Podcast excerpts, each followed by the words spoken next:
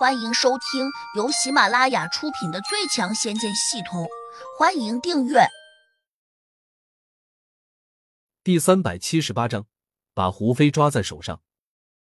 我前两天还得到消息说，秦家最近很紧张，加强了警戒，说是担心被胡杨找上门报复。可今天他们却说已经抓住胡杨了，你觉得可信吗？胡学军冷峻着脸问。胡学民眼里同样充满了困惑。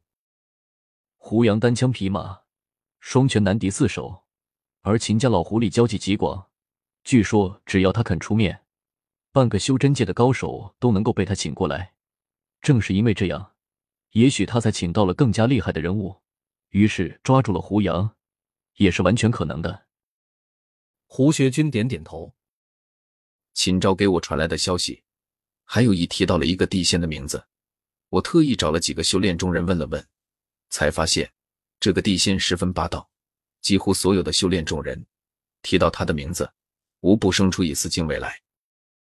他们还说，如果这个地仙真的出面，那胡杨绝对跑不了。胡学民的神情顿时变得复杂起来，有些失望。我本来想借胡杨之手干掉秦家，没想到我还是高估了他。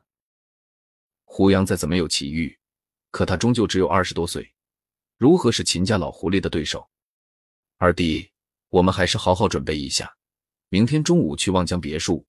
如果到时他们真的抓住了胡杨，我们应该怎么办？胡学军问。胡杨是生是死，并不重要，关键是老爷子要是知道了这件事情，一定会责成我们去救人。但是。我们哪可能救得了？就算救得了，也不能救。二弟，我们可以敷衍一下老爷子。胡学军眼里闪过一丝狡诈之色。大哥，我还得防着一点。虽然胡杨极有可能被他们抓住，但也有可能他们这是故意给我们放出的假消息。所以，我们得想办法先把胡飞抓在手上，那样会安全一点。为什么要这样做？大哥，你想，有可能明天胡杨真的出现在望江别墅，但他却未必是被秦家抓住的。到的那时，秦家反咬我们一口，说我们是害死三弟的元凶，胡杨说不定转身就会来对付我们。二弟，你考虑的很仔细，可是我们现在到哪里去找胡飞呢？胡学军叹息着问。很简单。找宁宇和童心问问情况，就有答案了。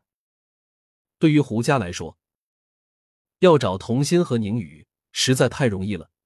不过，这两人的家境都不差，尤其是童心，还是大家族出身，所以胡学军和胡学民当然不能把他二人抓到胡家大院来审问。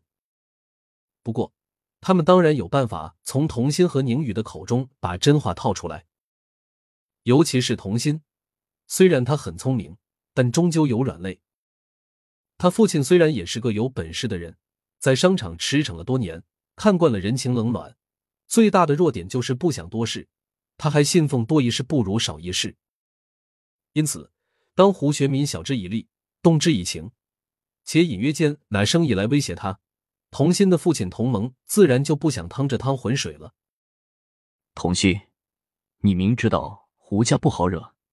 你还去瞎掺和，我对你很失望。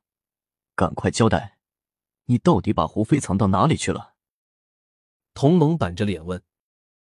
童心在听到父亲找他时，就猜测会有这么一出，因此他早就做好了准备。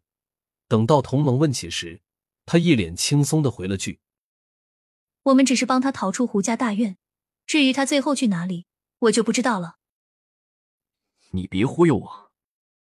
一个不知道就想开脱，你当你老爸我是个三岁小孩子吗？